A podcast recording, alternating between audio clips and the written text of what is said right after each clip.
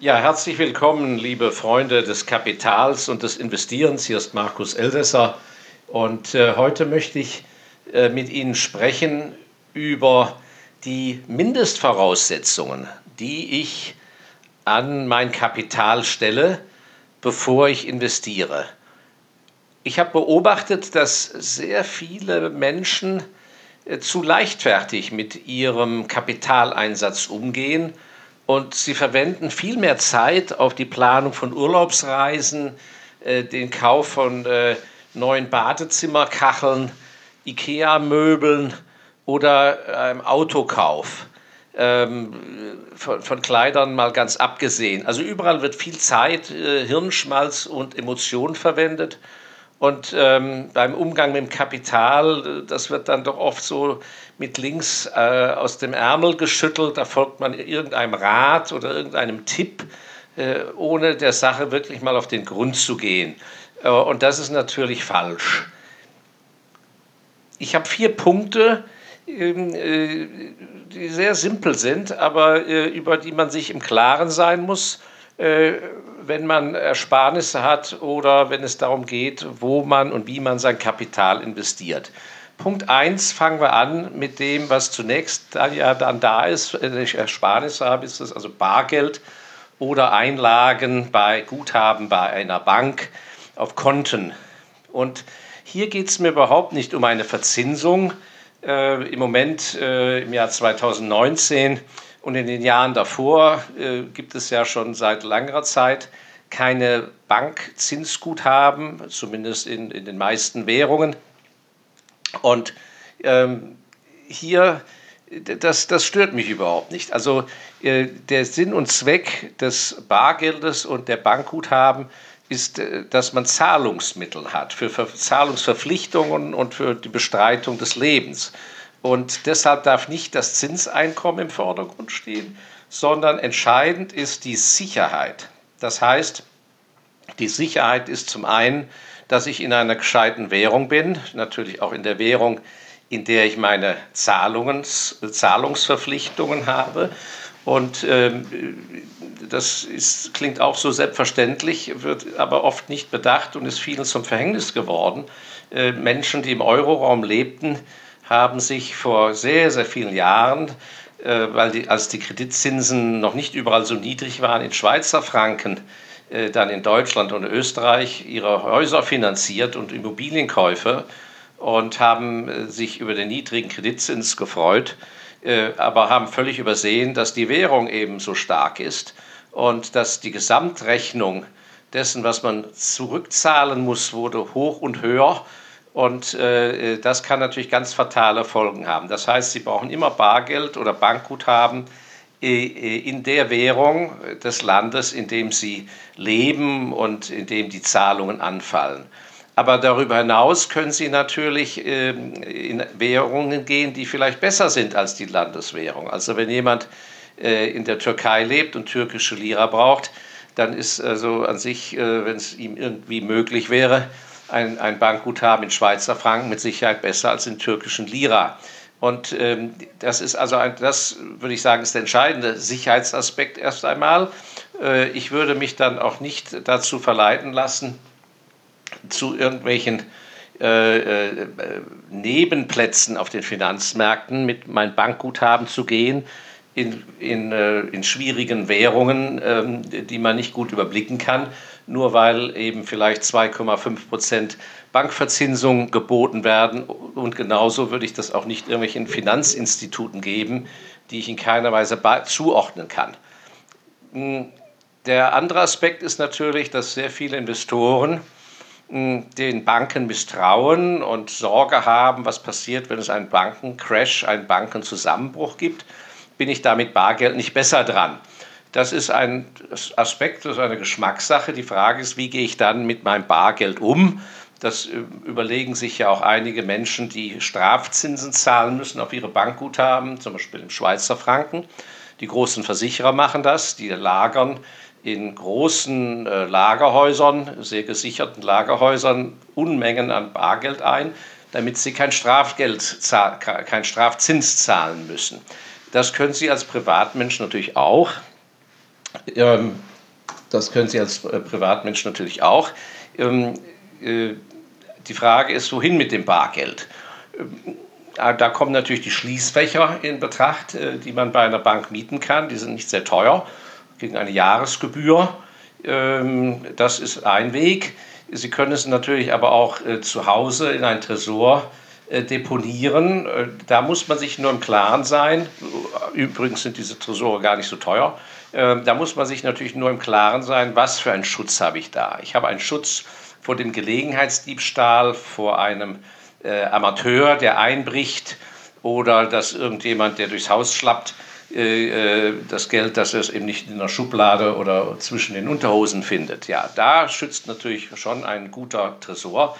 Aber äh, man sollte sich nicht der Illusion hingeben, dass wenn Sie einen wirklich hochmodernen, großen Tresor sich in den Keller stellen und Sie deponieren da eine halbe Million Euro, dass das Geld damit geschützt ist. Denn wenn das jemand spitz bekommt, und ihr Geld will, dann äh, kommt der ja nicht nachts mit dem Schweißbrenner, sondern dann äh, steht der einfach klingelnd vor der Tür mit einem Eisenrohr in der Hand äh, und sagt, wir gehen jetzt mal zusammen in den Keller und da machen wir mal den Tresor gemeinsam auf. Das bekommt ihrer Gesundheit bestimmt besser oder äh, äh, ihrem Söhnchen wird sonst ein Ohr abgeschnitten.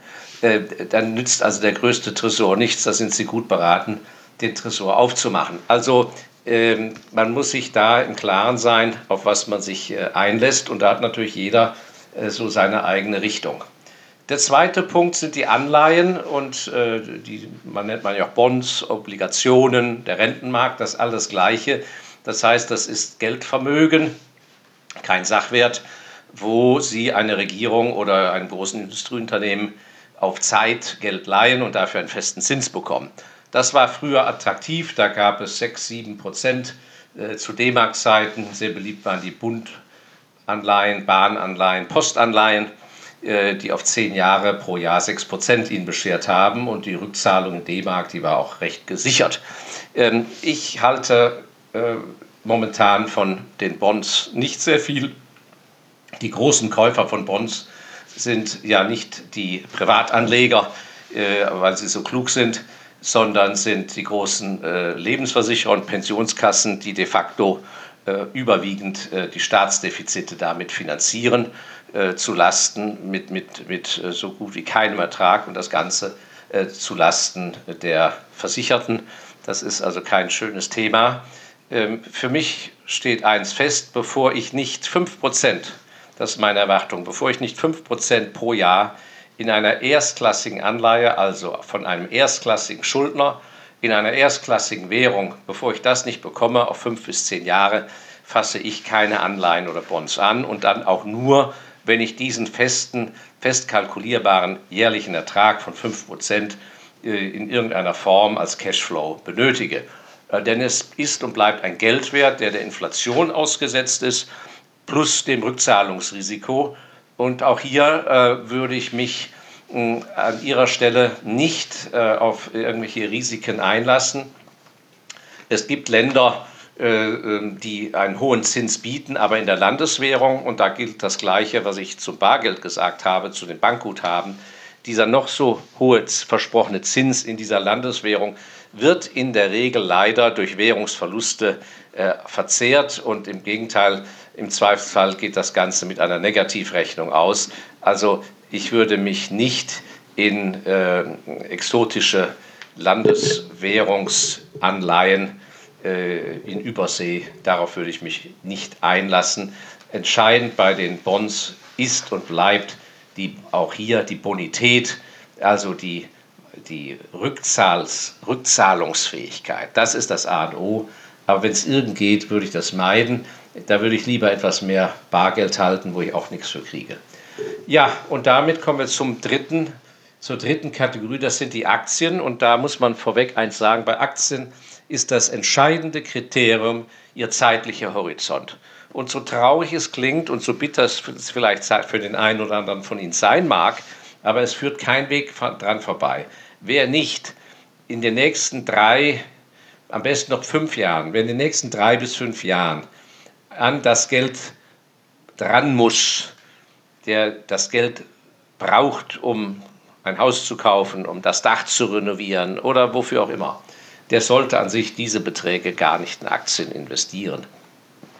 Denn es ist nun einfach mal so, auch die allerbesten Aktien und die beste Portfoliostrategie kann zu, über längeren Zeitraum zu hohen Buchverlusten führen.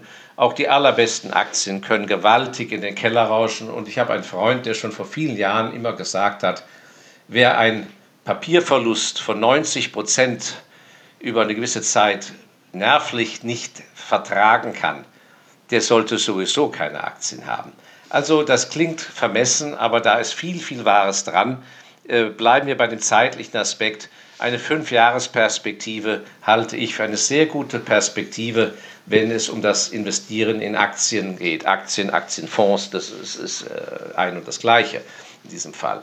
Und entsprechend würde ich auch die Erfolgsmessung, das wäre mein Maßstab, sagen, okay, wenn ich jetzt etwas kaufe, dann mache ich mir Gedanken über die Aussichten der nächsten fünf Jahre und nicht pro Quartal und Halbjahr. Denn es ist ja so, die meisten Investoren, wenn sie dann plötzlich nach langer reiflicher Überlegung sich doch zum Investment in ein Papier oder in einem Aktienfonds entschieden haben, dann denken sie und, und tätigen dann die, die, die Kauforder und haben es dann im Depot, dann denken die ja, das ist jetzt ein ganz wichtiger Vorgang und mit viel Spannung schauen sie immer am nächsten Morgen, wie waren denn die Kurse oder während des Nachmittags wird geschaut und so weiter, was tut sich. Das ist natürlich ein, ein, ein, ein, ein Blödsinns-Zeitvertreib äh, weil sie, wenn sie gerade gekauft haben, werden sie ja nicht am nächsten Tag verkaufen. Aber instinktiv, so denkt der Amateur doch, äh, ja, an sich müsste es doch jetzt alles steigen, wo ich investiert habe. Aber äh, das ist natürlich ein Non-Event, äh, ihr Kauf. Das, das spielt überhaupt keine Rolle. Und auch die Erwartung, dass das jetzt quartalsweise oder monatlich oder halbjährlich nach oben geht, diese Messung was ich nenne, von den Fieberständen, äh, ist, ist völlig unsinnig. Entscheidend ist die Perspektive, wie entwickelt sich dieses Investment innerhalb der nächsten fünf Jahre als Minimum.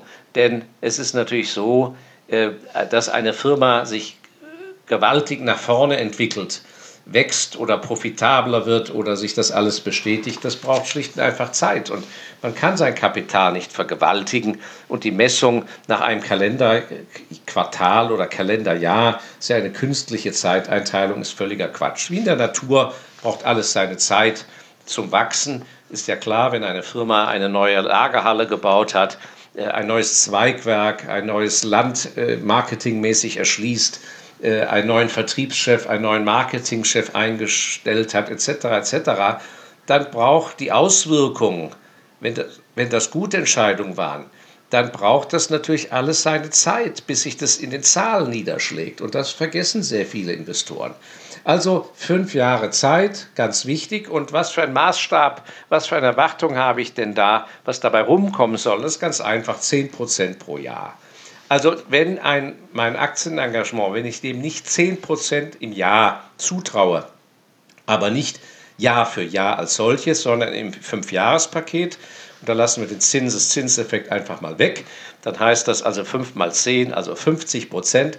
Wenn also ich heute eine Aktie kaufe, eine Position aufbaue, dann muss die das Potenzial haben, ich muss fest davon überzeugt sein, dass da eine große, große Chance ist dass sich der Wert des Ganzen um 50 Prozent erhöht.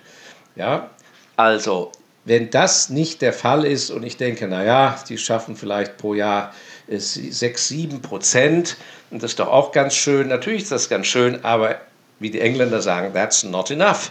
Das ist einfach nicht genug für das Risiko, was sie de facto da eingehen. Nun, und als letztes, als vierter Punkt bleiben dann ich nenne das mal die Wagnisse, die noch darüber hinausgehen. Und was sind für mich Wagnisse? Im Bereich der Aktien sind das zum Beispiel die Explorationsaktien. Die Unternehmen, die äh, nach Bodenschätzen suchen, äh, keinerlei Umsätze generieren, ähm, äh, sondern Kapital aufbrauchen in der Hoffnung, dass sie auf große Vorkommen stoßen. Davon gibt es hunderte von Aktiengesellschaften, überwiegend in Kanada, Amerika und den äh, USA. Viele sind aber auch an der Londoner Börse gelistet. In Skandinavien gibt es Firmen dieser Art.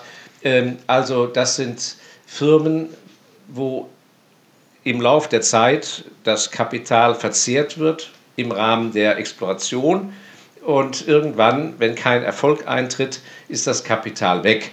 Das gleiche gilt ja für Startups und für Venture Capital. Auch hier keine gesicherten Einkünfte, ein Kapitalverzehr. Das heißt, das Ganze geht gegen Null äh, und damit auch der Wert ihres Engagements, wenn nicht der große Erfolg äh, eintritt.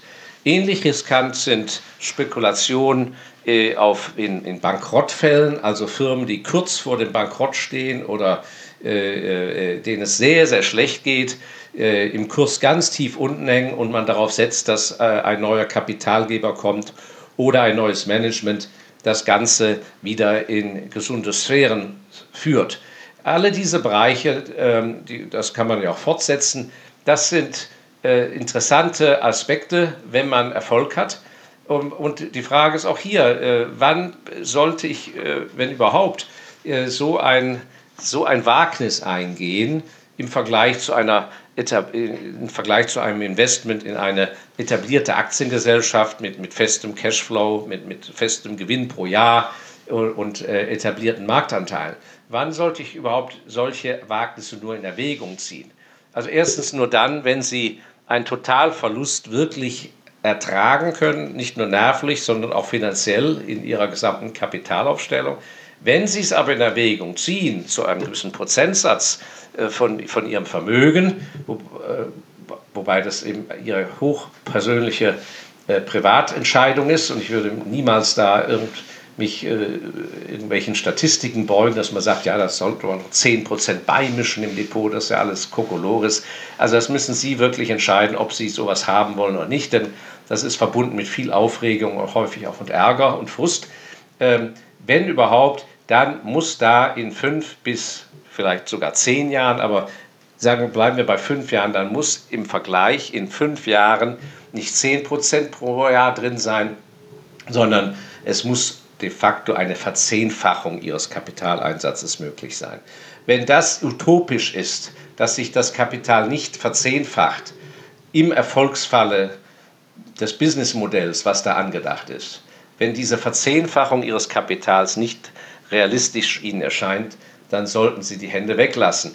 Denn äh, es ist einfach so, äh, das Investieren ist leicht, das Kaufen wird leicht, das ist aufregend und spannend, aber wenn man es an der Backe hat, hat man es erstmal an der Backe, äh, dann tut es weh nach einer Weile und wenn das Kapital schließlich weg ist, ist es weg und äh, das ist das Schlimmste, was passieren kann. Entscheidend ist nicht, ob Sie 12 Prozent im Jahr verdienen oder 18 Prozent. Entscheidend ist, dass Sie nicht 100 Prozent verlieren oder 50 Prozent oder 40 Prozent und zwar dauerhaft. Denn das Wiederreinholen von verlorenem Kapital, das ist das frustrierendste, aber auch das steinigste und schwerste. Und äh, von daher eine Verzehnfachung ist das Minimum. So, da haben wir die vier Punkte. Bargeld, Guthaben bei Banken, zweitens Bonds und Anleihen, Aktien und die darüber hinausgehenden größeren Wagnisse.